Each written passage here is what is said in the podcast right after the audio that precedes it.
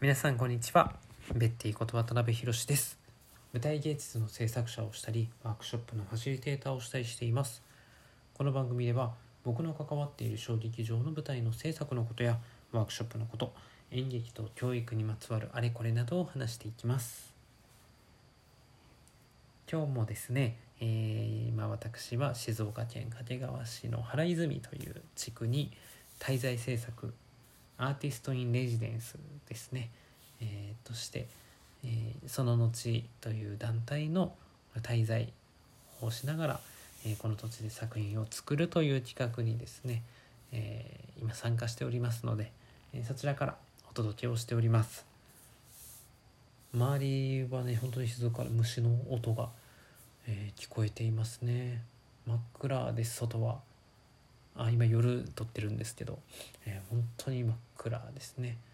まあ、ちょっとねこう梅雨空なので星はあんまり見えないんですけどこれはねあのいい天気だと本当にあの周りに電気がないのですごくね星が輝いていやこれはいい夜を見れるなっていうような、えー、そんなところでございます。で今日はですねじゃその原泉にいて、えー、どんな話をしようかなと思ったんですけれどもやっぱりこの偶然と必然っていうところを今日はちょっとお話ししようかなと思って、えー、っています。はいで、まあ、それは何につながるかというとですね、えー、ここで、えー、現代美術館さんで、えー、この原泉という土地を拠点に活動されている中瀬千恵子先生、えー、この方のちょっとお話をしようと思っているんですけれども、えー、このね中瀬先生は確かねもう70は超えられていると思うんですけども本当にねもう現役バリバリのすごいエネルギッシュなアーティストさんでもうね今までも数々の奨励を国内外でも受賞されていてそれこそ内閣総理大臣賞を受賞されたりとか日仏代表作家展賞とかねフランスとかあとトルコ日本芸術勲章とかチェルシー国際芸術大賞とかもう本当にねたくさんの、えー、数々のね賞を受賞されていますしご本人も100歳まで書くと、えー、おっしゃっているという本当にね素晴らしい、えー、エネルギッシュな方で作品もねやっぱ太陽なんですよ。もつか書かれるのが。太陽。で太陽ってだけでねすごいパワーじゃないですか太陽。これがねやっぱり絵となってねそこには太陽とそしてそこに広がる宇宙。これがね底知れぬパワーを持ち合わせていてやっぱり見るものをすごくね引きつけてきます。是非ねあのまたその中津先生の作品もねえ見れる機会があれば皆さんにも是非見ていただきたいなと思っているんですがまあそんなね中瀬先生が今日は茶工場の跡地で作品を制作されているっていうことでちょっとご挨拶も兼ねてお邪魔させていただいたんですね。でそういう環境この原泉で、えー、作品を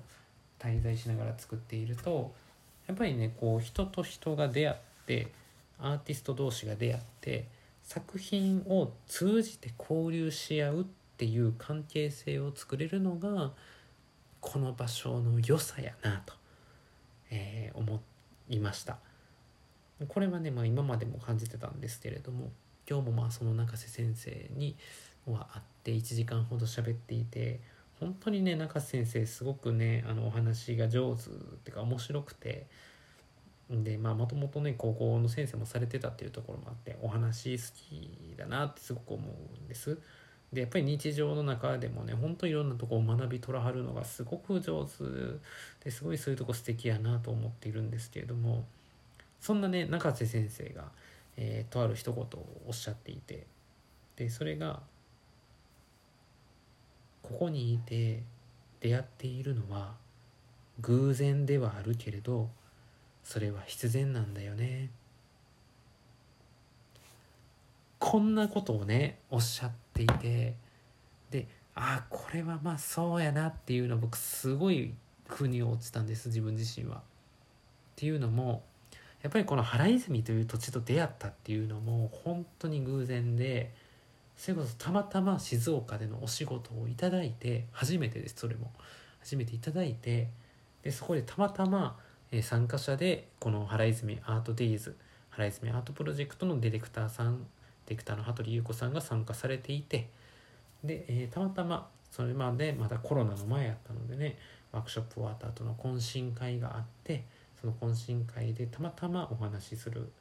ことができてでたまたま、えーパフォーミングアーツの、えーレジデンスする制作のアーティストを探しているっていう状況が原泉にはあり一方たまたまその後も滞在制作が次取り組むべきことなんじゃないかとその後のチームの中で話していてということでたまたまお互いに求め合っているものが一致しそしてお話もした中でも作品、えや表現することに関してお互いにリスペクトし合える、え状態。だったと、えーいうこともあって本当にねたまたまこの企画に参加することになってだからそれがあったからこそ原泉というこっちに土地にも出会って原泉にも来れてそして中瀬先生にも出会った、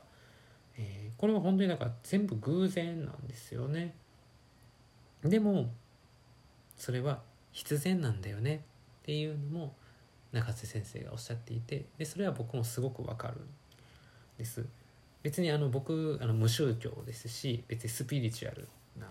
タイプではないのでそういうスピリチュアルな話ではないんですけれどもでもなんかやっぱりその求め合っていたというか求めに行ってたからその出会える状況になったしアンテナが張ってたからそのアンテナに引っかかってまあご一緒できたっていう状況。うん、これってやっぱりアンテナ張ってたりとかそういうふうに思っているっていうものがないとなかなかそうはいかないと思うんですよね。だから本当にその偶然の出会いっていうものの偶然を引き寄せているのは必然やったしでその必然に起こっているチャンスっていうものはいつもいつも何べんも何べんも訪れるものじゃないかもしれないその偶然とかたまたまの出会ったものをしっかりと掴んででそれをどう生かしていくか、えーつなげていくか、うん、これが本当に、えーこうやって続けて活動していく上では大事なポイントやしそこはやっぱり逃しちゃいけないポイントやなというのをですねこの原泉で、えー滞在しながら感じていることでございます。はい、えーということで、え今日は原泉にね滞在しながら、えー出会った真中先生とね、えー出会いながらお話を聞いた中で、えー感じたことをお話しさせていただきました。出会っているのは偶然ではあるけどそれは必然だ必然だよねっていうところでございます。はい。ということで、えーここで今日の配信を終わりたいと思います。最後まで聞いていただいた皆様、いつもありがとうございます。では、また次の配信でお会いしましょう。ではまた。